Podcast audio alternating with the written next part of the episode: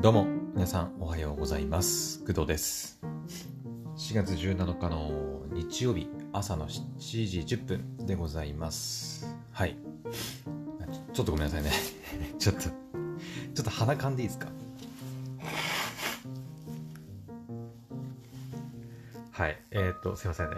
えっ、と、花粉症ではないと思うんだけど、うん、まあでもちょっとね、朝ね、外出てたんで、もしかしたら、ちょっと花粉を浴びてしまった可能性ある。なんかちょっと朝から鼻水が、はい、出ますが、まあそんなことはどうでもいい,、ね、いいんです。うん。はい。で、今日は、えー昨日の夜、えー告知したように、えー2022年冬アニメの総振り返りの前編をやっていこうと思います。はい。まあ時間的には30分くらいになるんじゃないかなと、はい、予想しておりますが、はい。まあ、半分に分けているので、今回は12作品ぐらいを、えーお話ししていって、まあ、その中でもね、特になんか面白かった作品っていうのをいくつか、まあ、前編の中でね、ピックアップしてお話しして、で、後半は後半でまた12作品お話しして、で、その中からまた特におすすめな作品っていうのをピックアップしてお話しするっていう形にしようかなと思います。はい。まあ、えっ、と、そんなに真面目な話ではないので、あの私も軽くね、ちょっと朝コーヒー飲みながらトークトークしていこうと思います。うん。はい、じゃあやってみましょう。えー、っと、まず第一作、あー一作品目。一つ目はですね、えー彩り緑ですね。はい。えーと、彩り緑っていうね、作品が、えー2022年 ,22 年冬アニメに入ってたんですけど、これはね、もともと何なんだろう、あれは。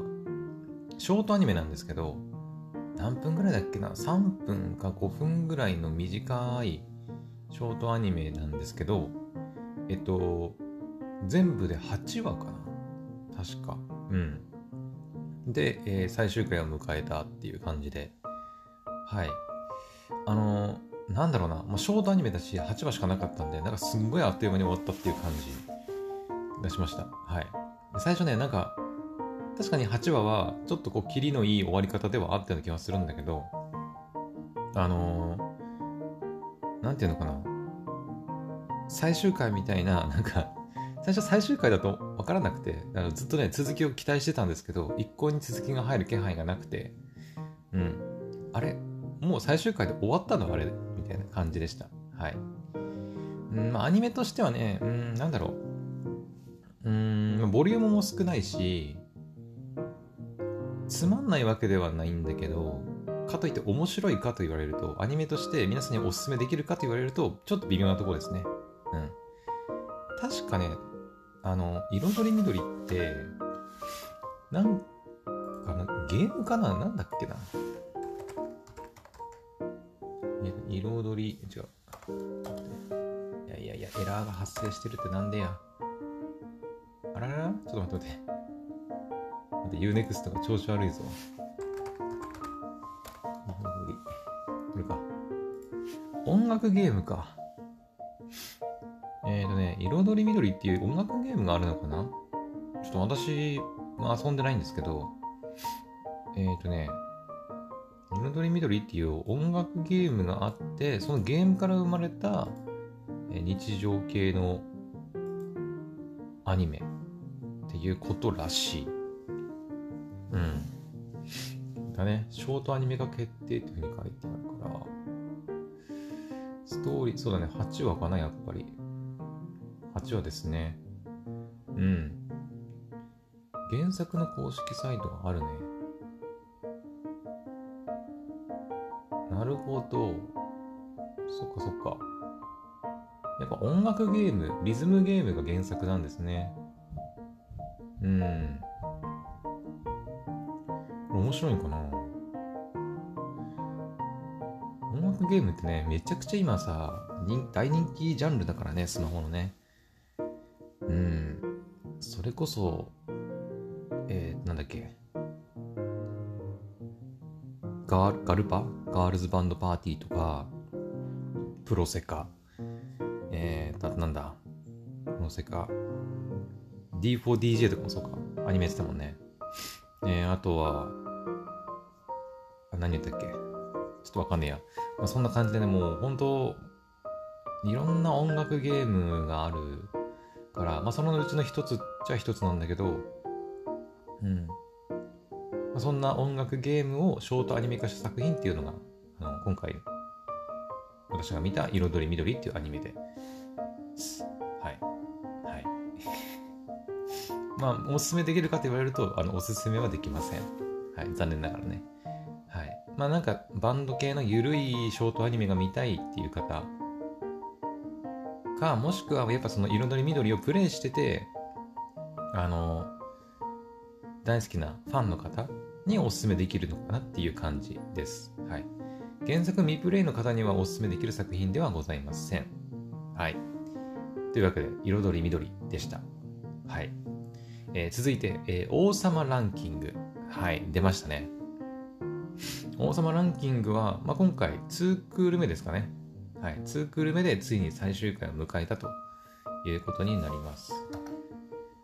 えー、っと、あれ最終回だったんだよね。ちょっと待って。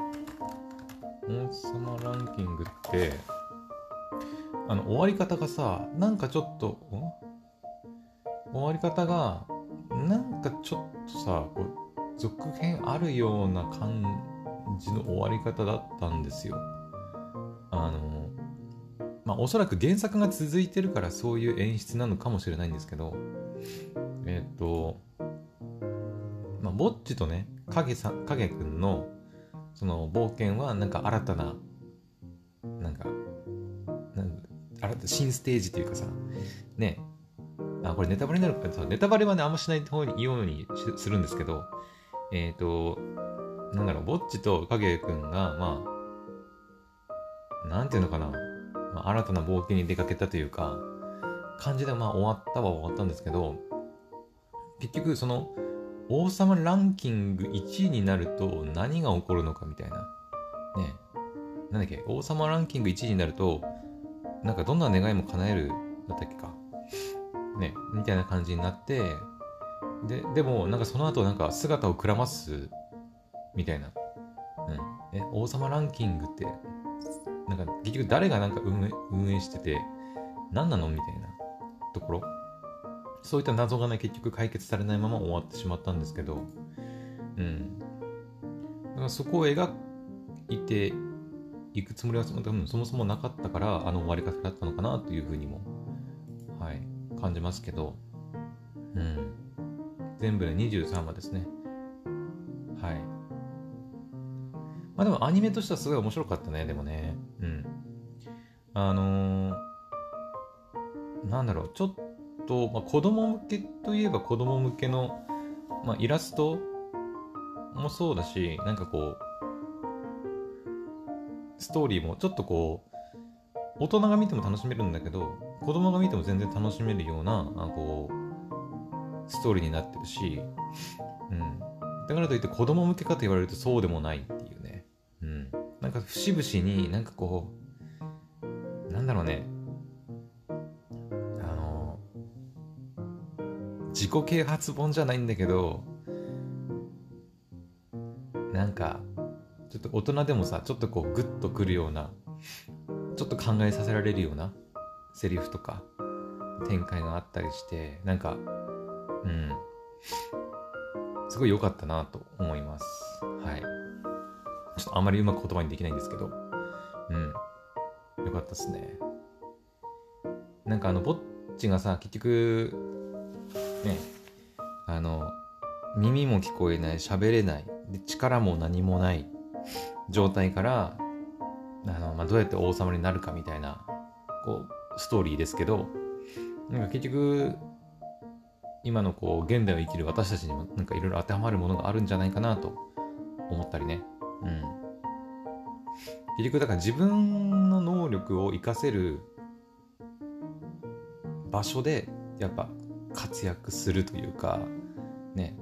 結局、墓地はだから喋れない、耳も聞こえない、力もない、けど自分の能力その能力というかその、ね、スキルとか自分の得意分野を生かしてその生かしてその得意な技とかを工夫して工夫した戦い方をしてあの強い強敵と戦って勝つと言ってねだから力が全てじゃないんだよみたいな。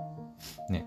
最初やっぱさその力がないからぼっちは弱いんだとかね言われてましたけど結局だから自分ぼっちにしかないその能力とか、ね、戦い方っていうのを駆使してあの自分より強いね力だけに関して言えばもう圧倒的な、ね、人たちにもこうどんどん勝っていくっていうところはなんかやっぱ現代のね私たちにも通ずるところがあるんじゃないかなと思います。はい。うん。だかそういう意味でもなんか見る価値はあったのかなと、はい、思いましたね。はい。うん。私ね、原作はね、読んでないんですけど、えっ、ー、とね、私の好きな YouTuber の方でさ、あのまこなり社長っていう方がいるんですけど、えっ、ー、と、プログラミングスクールのテックキャンプかな？テックキャンプの社長やってるね、まこなり社長っていう、まあ、YouTube もやってるんですけど、っていう方がいて、その人がね、えっ、ー、と、YouTube で結構前かなにおすすめしてたのが、この王様ランキングっていう確かね、漫画なんですよね。私もそれで知って、あのー、あのえー、王様ランキングっていう作品があるんだと知ったっていう感じで。うん。その人がまあいろいろね、あの、その、王様ランキングの漫画の素晴らしさについて語ってるんで、まあ、その人のね、動画なんかも参考にしてみるといいのかなと思います。はい。うん。私は結局まあ原作は読まずに、アニメだけをこう、全部ね、追っかけてきたっていう感じなんで、はい。もしね、原作とかも気になる方は読んでみるといいんじゃないかなと思います。はい。王様ランキングは本当にね、あのー、まあ内容もそうだし、結構一般の人、そのアニメを普段見ない人にも受け入れられやすい作品だと思うので、はい、私としてもすごいおすすめしやすいかなと思いますね。うん。アニメすっごい好きなアニメな、なんか、私みたいなね、あの、なんだろう、アニメオタクみたいな人も楽しめると思うし、あの、いわゆるその、ワンピースとかさ、鬼滅とか、ああいったなんか、本当にもう世間一般的にやっぱ人気のある作品とかをしか見ないような人にも結構おすすめできる作品かなと思います。はい。というのが、えー、王様ランキングです。はい。じゃあ次。えー、次はですね、バンドリ、えー、ガルパピコフィーバーですね。えー、これはね、まあ、ショートアニメですね。え、っと、これこそ3分とか5分ぐらいしかない、えー、短いアニメで、これ前も言ったのかな？えっと、まあ、バンドリのね、えーまあ、これがさっき言ったリズムゲーム、ガルパ、ガールズバンドパーティーの、えー、アニメ、ショートアニメですね。えっ、ー、と、まあ、原作、原作？原作は何なんだろう？アニメなのか？どっちが先なんだろう？まあなんかメディアミックスみたいな感じで、なんか両方同時進行っていう感じもあったのかな。ちょっとどっちが先かはあんま覚えてないんですけど、まあそもそも、えー、ゲームがあったり、で、アニメもあったりして、はい。で、このバンドリー、えっと、ガルパピコフィーバーは、さらにそのスピンオフみたいな感じの立ち位置にあるショートアニメです。はい。もうすでに3クール目ぐらい、3期ぐらいやってるのかな？うん。ですかね。で、それがまあ2020年冬アニメとして入ってたいう感じです。はい。まあ、これもね、うーん、そうだな。ショートアニメだし、あの、バンドリを知らない人が見るものではないのかなと思います。はい。うん。あくまで、その、まあ、スマホゲームのリズムの、リズムゲームのバンドリ、ガールズバンドパーティーを遊んでいるユーザー、もしくはバンドリのアニメの方を知ってて、プラスで楽しむっていう感じだと思います。はい。ガルパピコフィーバー単体で楽しむっていうのはちょっと厳しいのかなと、うん、思いますね。まあでもどうなんだろう。最初の方は、いや、覚えてねえな。最初の方どんな話だったっけな。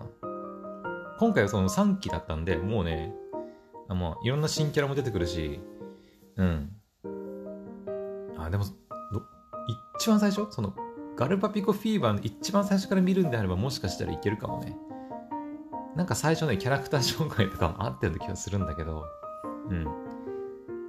ただだいぶそのコメディ寄りなんで、コメディ寄りでかなり軽い話がたくさん並んでるっていう感じなんで、あの、うん。本編のアニメの方は結構、あの、なんだろう、重い話というか、ね、バンド結成のお話とかね、結構真面目なお話もたくさんあったりして、個人的にはそっちの方が好きなんだけど、はい。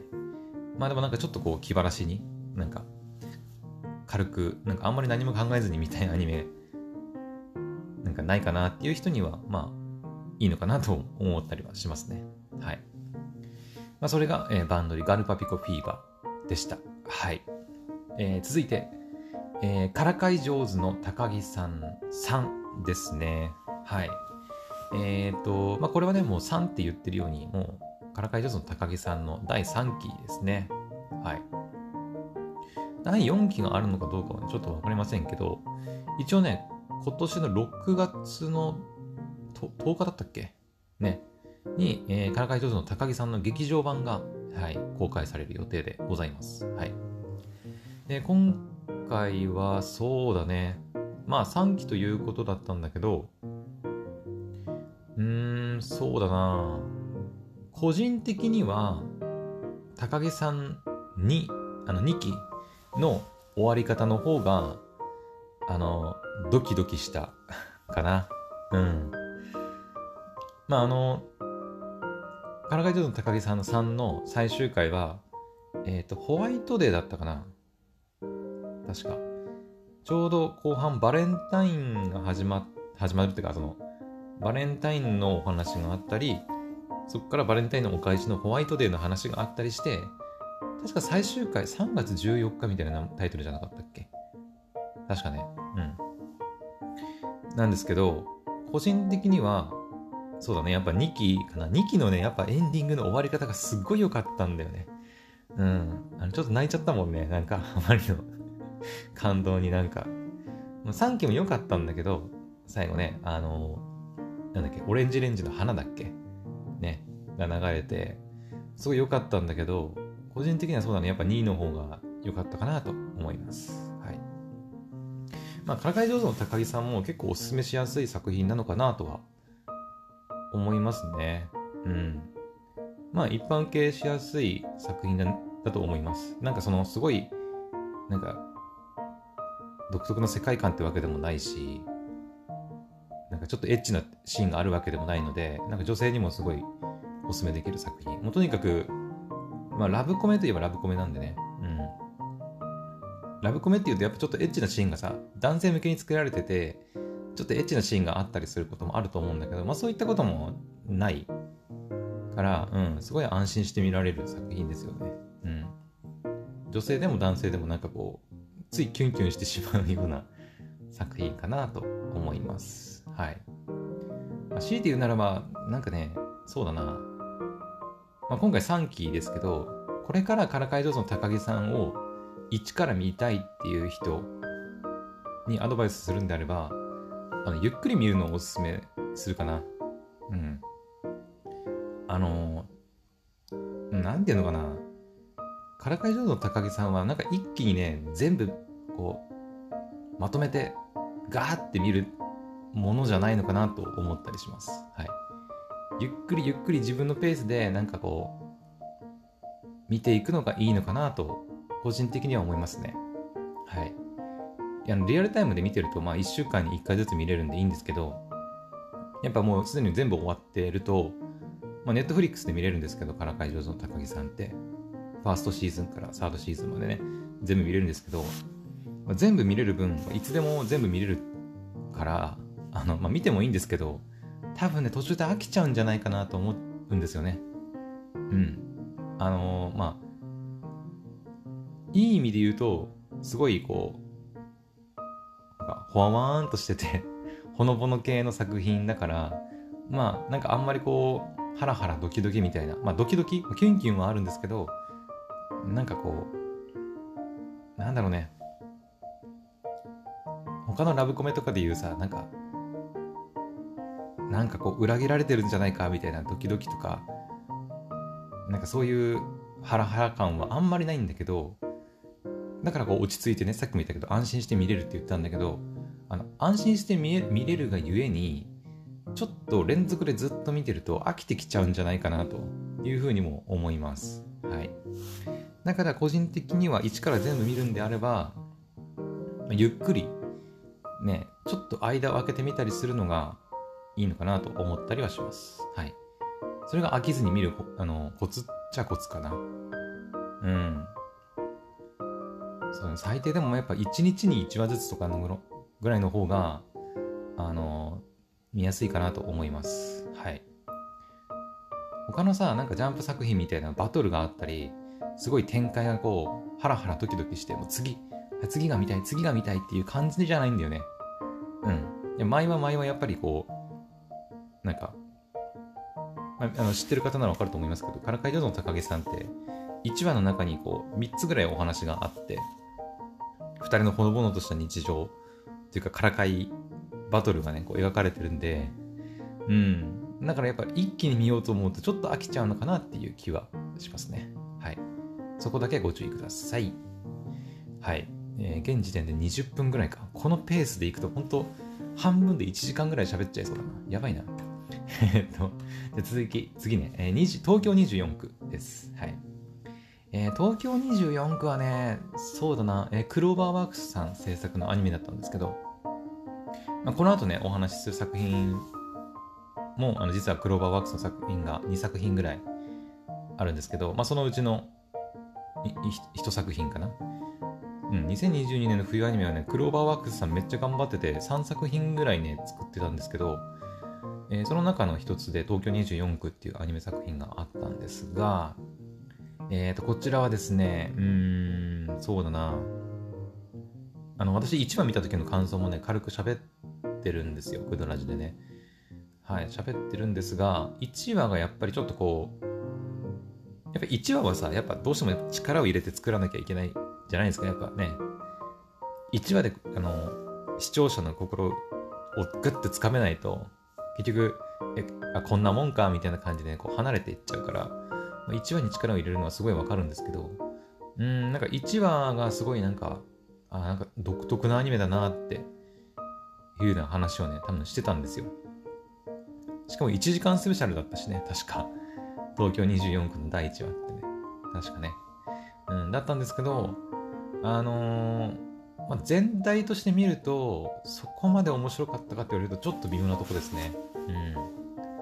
うん。はい。まあ、面白くなかったわけではないんですけど、うん、なんか、えっ、ー、とね、ニトロプラスの人だったかな？が、あの、ストーリーかなんかに脚本だったかな？に携わってたはずなんですけど、あの、そっか、これネタバレになるからあんま言えねえか。そっか、難しいな。えっと、まあなんかちょっとね、設定というか、うん、なんか、隠された真実みたいな部分は、なんかもうちょっと隠してくれてた方が、なんかもう、もっとこう、驚きみたいな部分あったのかなと思うんですけど、なんかそこまでなんか、うーん、ああ、まあそうだよね。そうだよねとはならないけど、うーんぐらいの感じで、そこまでなんかこう、アクションとかね、あって、まあ面白かったっちゃ面白かったんだけど、これから見たい人にあ、これから見る人に対しておすすめできるかっていうと、うーん、ちょっと微妙ですね。はい。だったら他の作品を見た方がいいんじゃないかなっていう気もします。はい。あとね、その、途中ね、あの、結構危うい時があって危ういっていうのはその、放送がっていうか、うん、途中ね、総集編が確か入ったりしたんだよね。確か。違ったかな？総集編が入ったり、あと、1週間休んだりみたいな。あれ、今週東京24区ねえじゃんみたいな ことがね、あったりして、ちょっとこう、見てる側からしても、え、大丈夫かなって。東京24区、まあ、クローバークスワークスさん頑張ってるんだけど、ね、大丈夫かなってちょっと心配になっちゃったかなと。うん。まあでも今これから見る人はね、別にそんな関係ないんでいいんですけど、もうすでに配信されてるんで、ね、いいとは思うんですけど、まあリアルタイムで見てた人間からすると、うん、ちょっと大丈夫だったのかなって、ちょっと心配になりました。はい。まあ、一応完結してるんで、はい、これから見る人は問題ないと思います。はい。まあ、1週間放送されなかされなかったからといって、その、なんだろう。それ以降のね、作画が崩壊するとかそういうことではなかったので、まあ、そこは安心して見れたかなと思います。はい。ちゃんと最終回までね、完結したので、うん。です。はい。まあ、それが東京24区でした。はい。じゃあ続いて、えー、続いてはですね、あのー、来ました。鬼滅の刃遊郭編ですね。はい。まあ、これは、あのー、まあ、2022年の冬アニメというよりは、ね、去年の12月かかな？確か。去年の秋アニメで、えー、っと、2021年の秋アニメで、鬼滅の刃のテレビアニメの無限列車編がね、始まって、それが終わっって、12月から、えー、鬼滅の刃、えー、遊郭編が、まあ、スタートして、でそれが2022年の冬アニメの時期に、まあ、ちょうど完結したという感じですね。はい。だから、鬼滅の刃の遊郭編はだいぶ早い段階で終わりましたね。うん。はい。何月だっけ ?1 月だか2月ぐらいに終わったよね。うん。あのね、もうこれはね、もう私から何言うことはないんだよね。ほんと。あのー、なんだろう、もうあの人気を見ればわかるでしょ。あの、この素晴らしさ、作品の面白さはさ。うん、わざわざ私が語るほどのことじゃないんだけど、もうとにかくね、あのー、なんていうのかな。もう、テレビアニメのレベルを超えてるんだよね。もう毎回毎回がもう映画なんですよ。映画。クオリティが もうね、あの、他のアニメと比較するか、そんなことできないね。もう、あの、うん。クオリティのレベルがやっぱ他の作品とはもう違いすぎて、あの、うん、どっちが面白いとかってそういうレベルじゃない気がします。はい。なので、あの、鬼滅の刃遊郭編はもうとにかく見るべし。はい。まあ、そんなこと言うんだったら、まあ、鬼滅の刃自体をまだ見てない人はもうまず、まず見るべしですね。うん。本当にね、遊郭編、その、やっぱ無限列車が、無限列車編がすごい人気があって、まあテレビアニメ版もそうだし、映画、特にね、映画がすごかったっていうのもあるので、やっぱその遊郭編で、ね、継続してやっぱファンを獲得できるかみたいなところがあったかなとは思うんですけど、もうがっちりとね、あのー、もう、なんか、ファンの心を掴んでいったんじゃないかなと思いますね。はい。まあ少なからずともやっぱね、無限列車でやっぱ無限列車の映画だけは見たけど、それ以降、やっぱ鬼滅の刃見てないとか、遊郭編は見てないみたいな人もね、いるんじゃないかなとは思うんですけど、うん。と思うんですけど、やっぱりね、でも、その無限列車のこう人気を、うん、超え、うん、超えてはいないとは思うけど、でもかなりのやっぱクオリティで、ね、描いてくれたのですごい良かったですね。もう毎回毎回ね、楽しみでしょうがなかった、本当に。いや、もうここで切るんかみたいな。本当にあの、私ね、あの、原作読んでないので、全部ね、遊郭編ぐらいまでは確かね、いや、じゃもうちょっと先かな。えー、もうちょっと先まではね、私一応漫画読んでたりはしてたんですけど、途中で読まなくなっちゃって、全部読んでないんでね。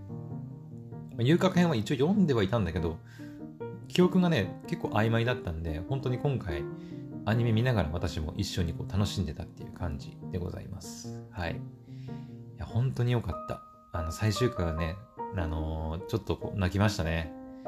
うん、まあ、鬼滅の刃ならではのなんか、あの鬼もね、まあ、そこれも話したんだね。鬼滅の刃最終回の見た後にね、話したんだけど、その、結局、絶対悪っていうのはまあないんじゃないかなっていうふうにも私も思いました。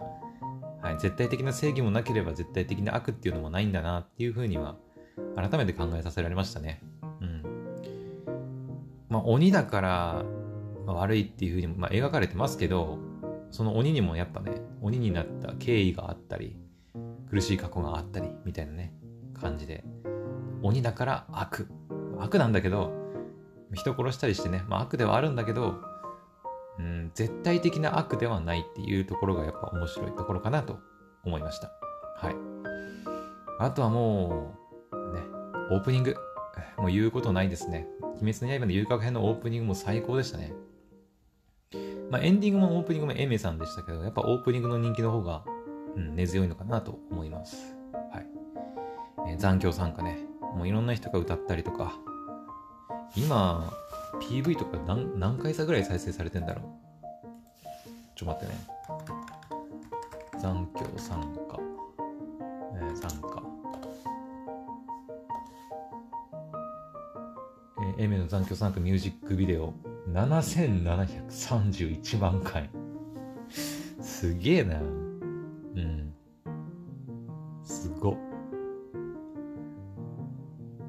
まあ多分歌ってみたのよね。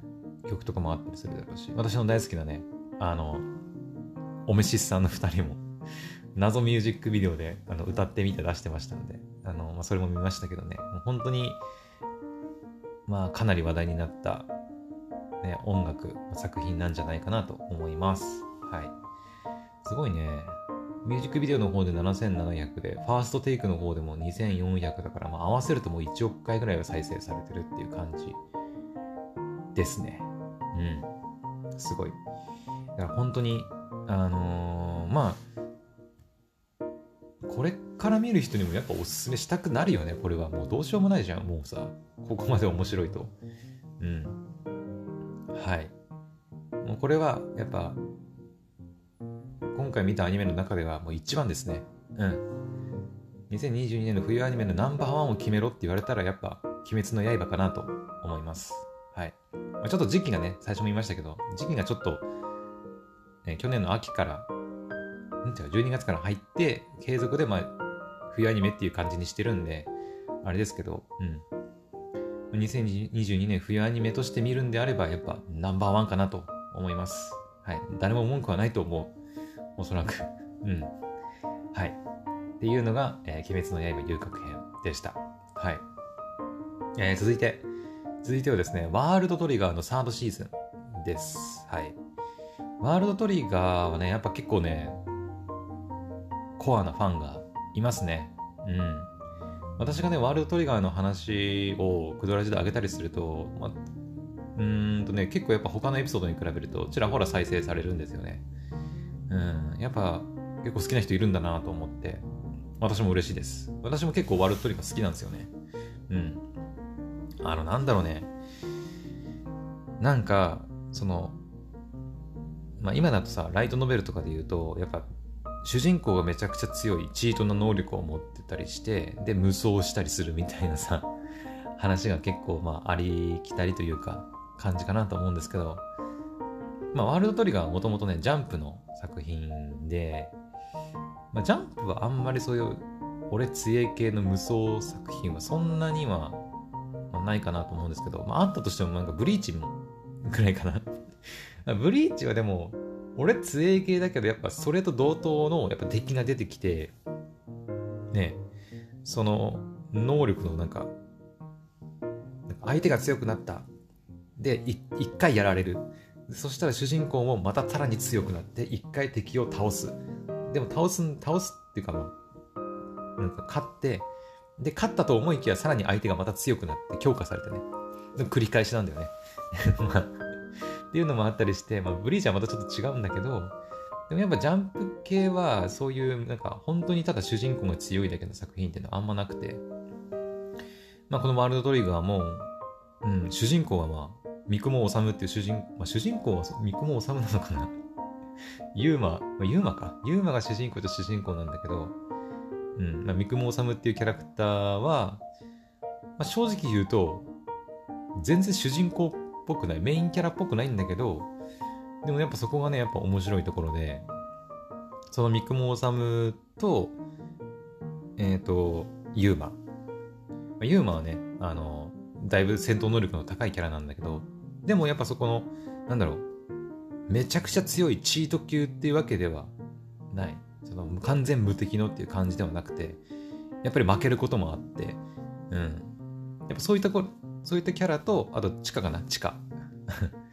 チカちゃんもいて、まあ、チカちゃんはチカちゃんですごい能力を持ってるんだけど、でもやっぱりこう、弱点もあって、うん、そういった弱点を敵がついてきたりするから、そこをどうやっぱ乗り越えていくのかみたいなね、こうやっぱ戦略性がやっぱね、ワールドトリガーの一番の魅力なんじゃないかなと思います。はい。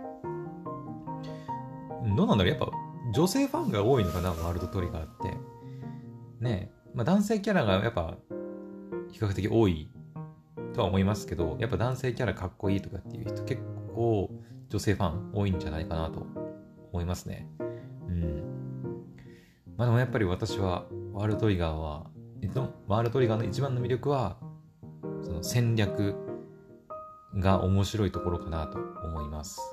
本当に毎回毎回ね、今回はどうやって勝つんだろうとかさ、この危機的状況どうやって乗り越えるみたいな部分がね、ものすごく楽しみ、楽しみで、ワクワクしてね、そうきたかみたいなね。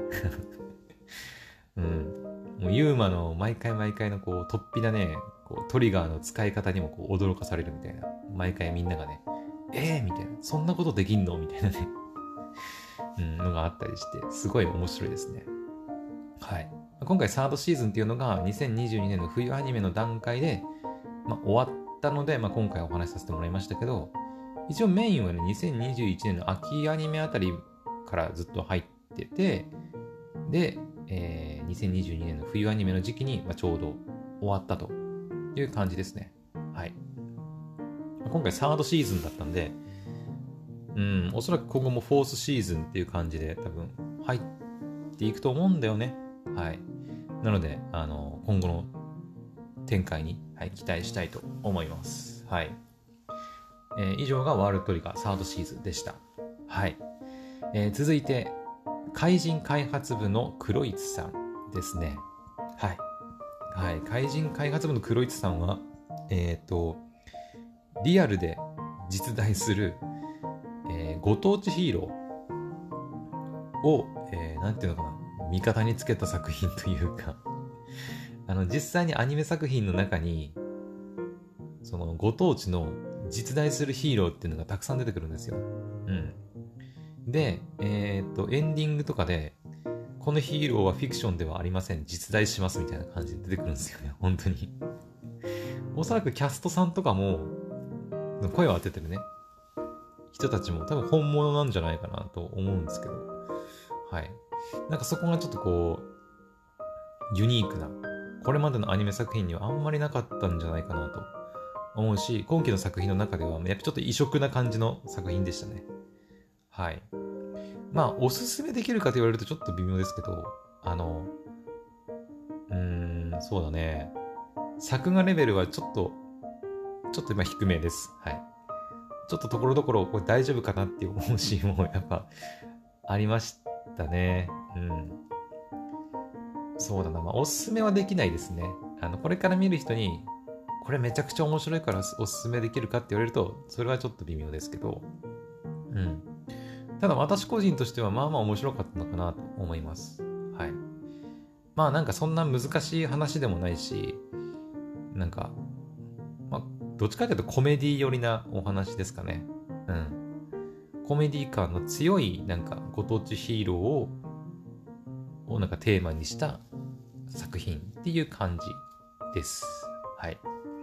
まあちょっとね、マニアックなんで結構うん、マニアックな作品なんで、あのー、一般の方にはお勧めできませんが、あの、アニメが好きでね、そういうなんかちょっとマニアックな作品見てみたいっていう方にはおすすめです。はい。っていうのが、えー、怪人開発部の黒市さんですかね。まあ、こんな感じで、ちょっと軽めですけど、はい。じゃあ次、次はですね、これはね、まあ、ちょっとまだ完結してないんで言うべきなのか分かりませんけど、進撃の巨人ザ・ファイナルシーズンです。はい。第76話からかねからですかね。うん。えーと、そうだね。私はあんまり進撃の巨人詳しくないので、一応毎週見てはいたんですけど、うん、見てはいたんですけど、あのー、なんていうのかな。正直前の話とかもほとんど覚えてなくてうん。で、今さ、また終わったじゃないですか。4月から入んのかな？進撃の巨人。どうなんだろう？うん。で、また多分間が空くでしょ？で、間が空くと、また私の頭からスポーンって、この2022年の冬アニメに見た内容が全部抜けるわけですよ。スポーンってね。どっか消えちゃって、で、また、あの、ファイナルシーズン再開されて、始まるんだけど、あれ？これ、どんな話だったっけ？みたいな感じになるんだよね。だから、もう毎回、進撃の巨人はね、もう間がポツポツ開くんで、もうね、あまりこう理解して見るっていう気はもうなくなりました、私の中には。とりあえず、なんか、なんだろう、巨人バーンみたいな。巨人と戦うバーンみたいな、そういったそのアクションシーンとか、なんとなくの、あの、雰囲気を楽しんでるっていう感じです、私はもう、進撃の巨人はね。うん。だから、これからね、進撃の巨人を、まあ、1から見ればいいよ。1からね、全部見る人はいいかもしれない。うん、ただ70何話、76話以上、下手したら100話くらいになるのかなうん、になるので、かなりボリューミーな作品なので、うん、相当覚悟が必要かなと思います。はい。しかも内容もかなり重いしね。重いし、暗いし、うん。まあ、そうだな。私はね、もう二度と見たくないっていう感じ。うん、もう無理。絶対、絶対嫌だ。うん。ボリュームも多いし、ちょっと暗いし、私はちょっと一から全部見直せって言われたらもうちょっと無理ですね。無理無理無理。絶対無理。うん。っていう感じです。まあ、本当に好きな人はもういると思うので、ね、やっぱ根強いファンがね、いるんで、あれですけど。うん。まあ、漫画もあるんで、漫画は完結してるんだっけ？ね。だから漫画で追っかける人もいるだろうし、まあ、アニメで追っかけたいっていう人もいるだろうし、まあ、そこは人それぞれですけど、私はとりあえずね、漫画も読んでないので、まあ、とりあえずアニメを追っかけるしかないんですよ。うん。まあ、だから、まあね、まだ最終回までってどれぐらいあるんだろうなと。まだ終わんねえのかっていう感じなんだけど。個人的には。うん。早くね、最終回迎えてくれるといいなと思っております。はい。まあそんなところですかね。私から喋れるのは。うん、本当になんとなくで見てるので、はい。バーン、ドカーンっていう、まあ なんか戦闘シーンとか、雰囲気を楽しんでるだけなので、ちょっとあまり深くは語れないですけど、はい。ここまでにしといて、しときたいと思います。はい。じゃあ、続いて。えっ、ー、と、あけびちゃんのセーラー服です。はい。これはね、あの、まあ、さっきね、東京24区の作品を手掛けたクローバーワークスさんの作品まだあるよって言ったんですけど、これですね。これも、えー、あけびちゃんのセーラー服も、クローバーワークスさんの作品の一つですね。はい。いや、本当にね、あけびちゃんのセーラー服は、まあ、私ね、漫画もちらっと読んだことがあるんですけど、本当になんかこう、女の子の描き方が綺麗というか、まあ、タイトルにセーラー服って入ってるだけあって、やっぱセーラー服、あの、の、描き方というか、もうめちゃくちゃ凝ってるなっていうのはわかります。うん。あとなんかその原作で、こう、女の子のこう一枚絵じゃないけど、こう、なんか、すごい魅力的なシーンがあって、なんか、確かに、確か原作でも、こう、女の子一人をこう、バーン、バーンっていう、あれだけど、なんかこう、なんか見開きじゃないけど、なんかこう、でっかく映すシーンがあったりするんだけど、そこもやっぱ原作通りなのかなって思ったりしましたね。うん。すごい良かった。はい。まあそのなんか、ね、ワールドトリガーとか鬼滅の刃みたいな、そのドキドキハラハラの展開っていうわけではないんだけど、どっちかっていうとあけびちゃんを通した、学園日常のアニメっていう感じではあるんだけど、普通のなんかその学園ものの日常アニメというよりは、うん、なんかやっぱあけびちゃんがね、主人公のあけびちゃんがやっぱこう、活発な女の子で、あの、クラスのみんなを巻き込んでね、いろいろ面白いことをやってくれたりするので、まあ、そこがやっぱ面白いところなのかなと思いましたね。うん。うん。ただのなんか、ゆるふわ日常アニメっていう感じではなくて、なんかやっぱ最後のね、学園祭文化祭かな？のところとか、体育祭か。体育祭もあったり、文化祭もあったりしました。体育祭だったっけか？あれどうだったっけ？文化祭？学園祭？ごめんなさい、ちょっと忘れましたけど。うん。いや、本当にね、その、最終回もすごい良かったし、2期入るんじゃないかなと個人的には思います。うん、結構人気あったんじゃないかな。うん。すごい良かったね。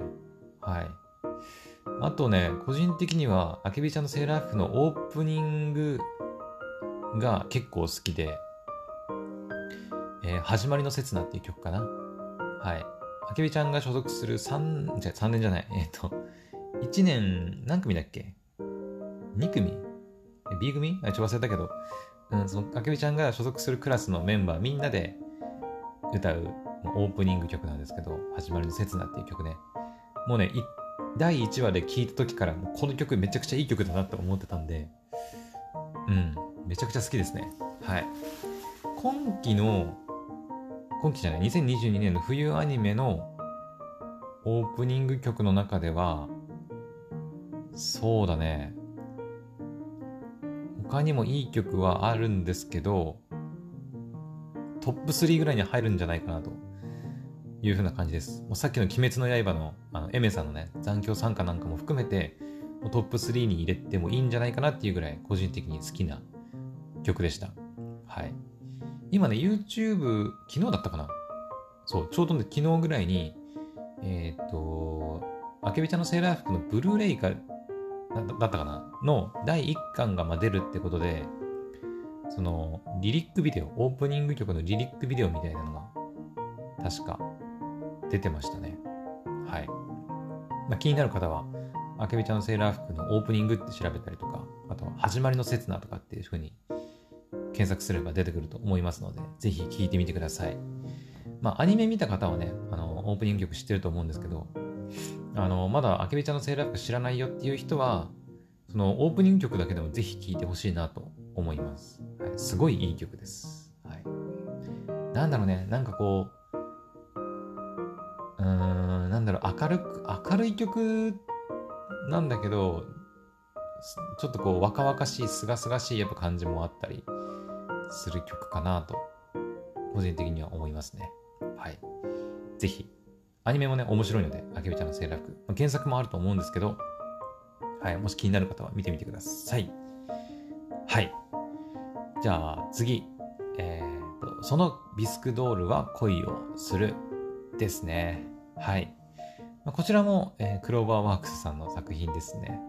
うん。いや、ほんとクローバーワークスさん頑張りすぎなんだけど、えっ、とですね、こちらは、そうだなうん。私原作をね、Unext で試し読みかなんかで、はい。1巻だけかな。確か1巻か、1巻丸々読めなかったかぐらいの感じで、はい、読んだことはあるんですけど、あのー、まあ面白かったですね。うん。もう一言、面白かった。はい。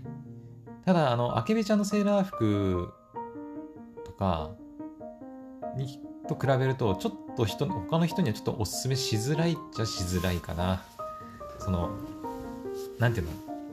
いやちょっとエッチというかうんまあそうなんかちょっとそういうねななんだろうドキドキするシーンがまあるのであのどうどうなんだろう女性ファンいや私はやっぱ男なので好きで見てましたけど、ね、女性がそういった作品を好きなのかどうかってちょっと私には分かりかねるので、あれですけど、うん。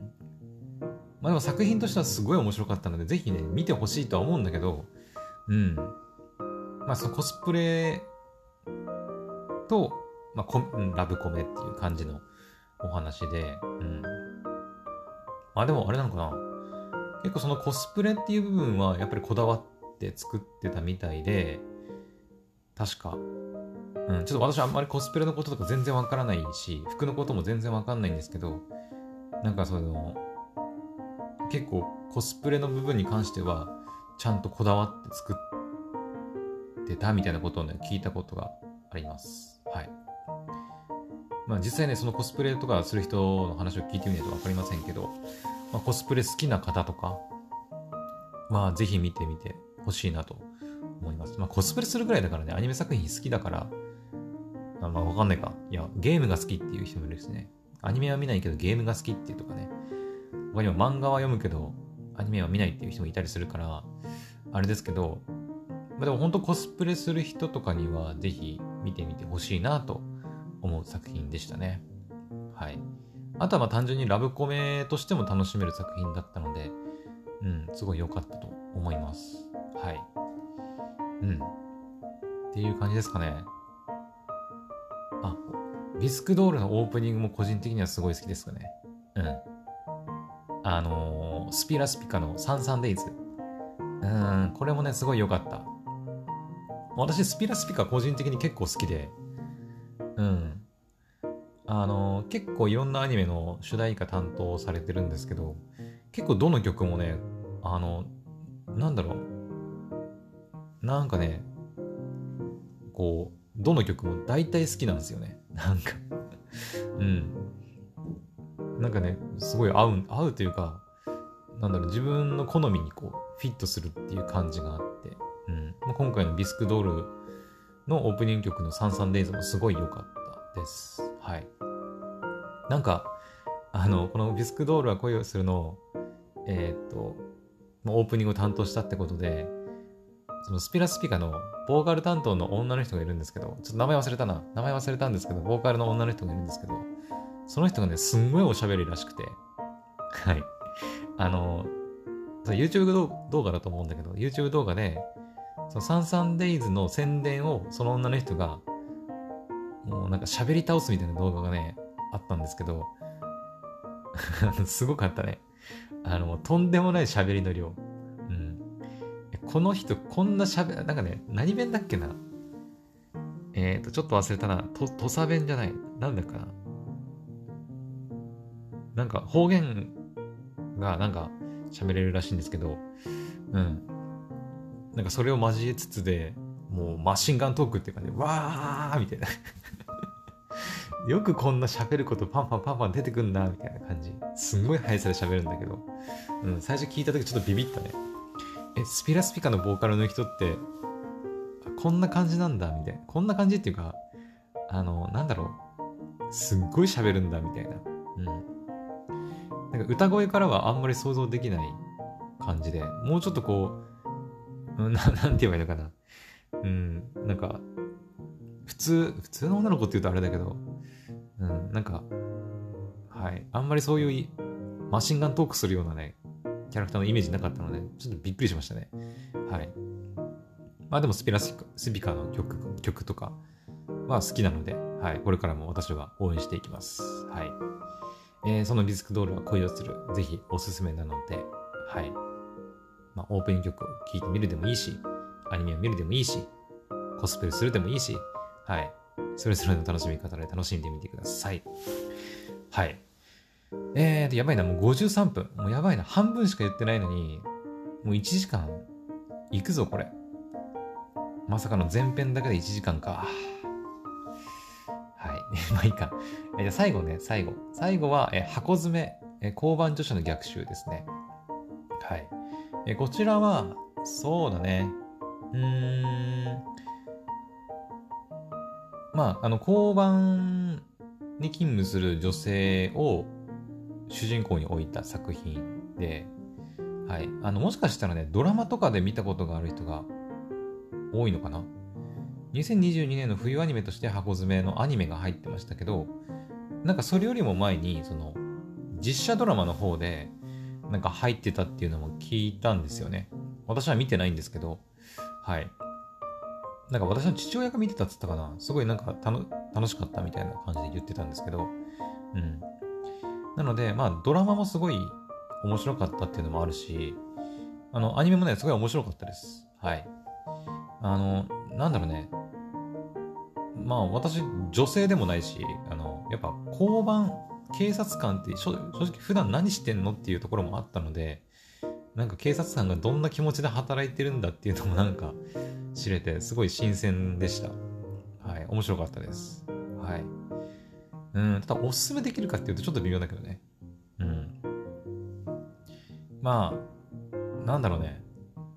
アニメ作品としてはちょっと異色な感じはするので、うん。まあ、これから見る人にお勧めできるかっていうとちょっと微妙なところですけど、うん。まあ、ドラマもあるしね。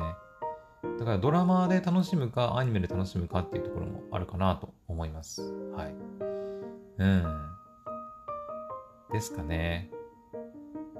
個人的にはね、やっぱ面白かったから、おすすめできるし、見てほしいんだけど、ただまあ、うん、今回の、あの、アニメ作品の中で、ピックアップするほど面白いかって言われるとちょっと微妙なところっていう感じですね。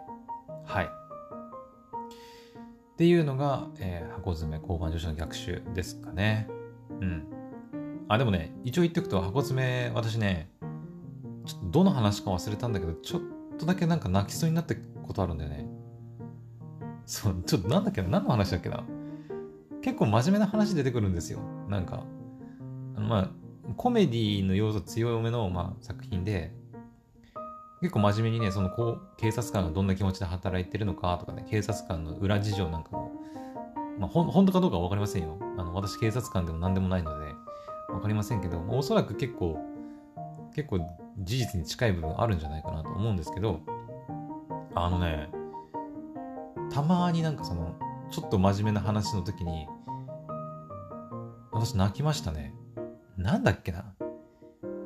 あの、息子が不良でで、そのお母さんがなんか全然その息子のことを全然見てないみたいな話があって、このお母さんダメじゃんと思ってたんだけど、実はなんかお母さんが、お母さん、その、義理のお父さんの介護をめちゃくちゃ頑張ってて、もう精神的にすり減ってて、で、その義理のお父さんが亡くなった時に、なんか、虐待したりしてたんじゃねえか、実は、みたいなふうに疑ってたんだけど、もうちゃんと介護してて、で、なんか、あの、介護ご苦労様でした、みたいな感じで、やってお母さんがちょっとこう泣き崩れた時に、ちょっとこう、俺、私も、ああ、そういうことだったかと思って、うん、ちょっと泣きましたね。うん。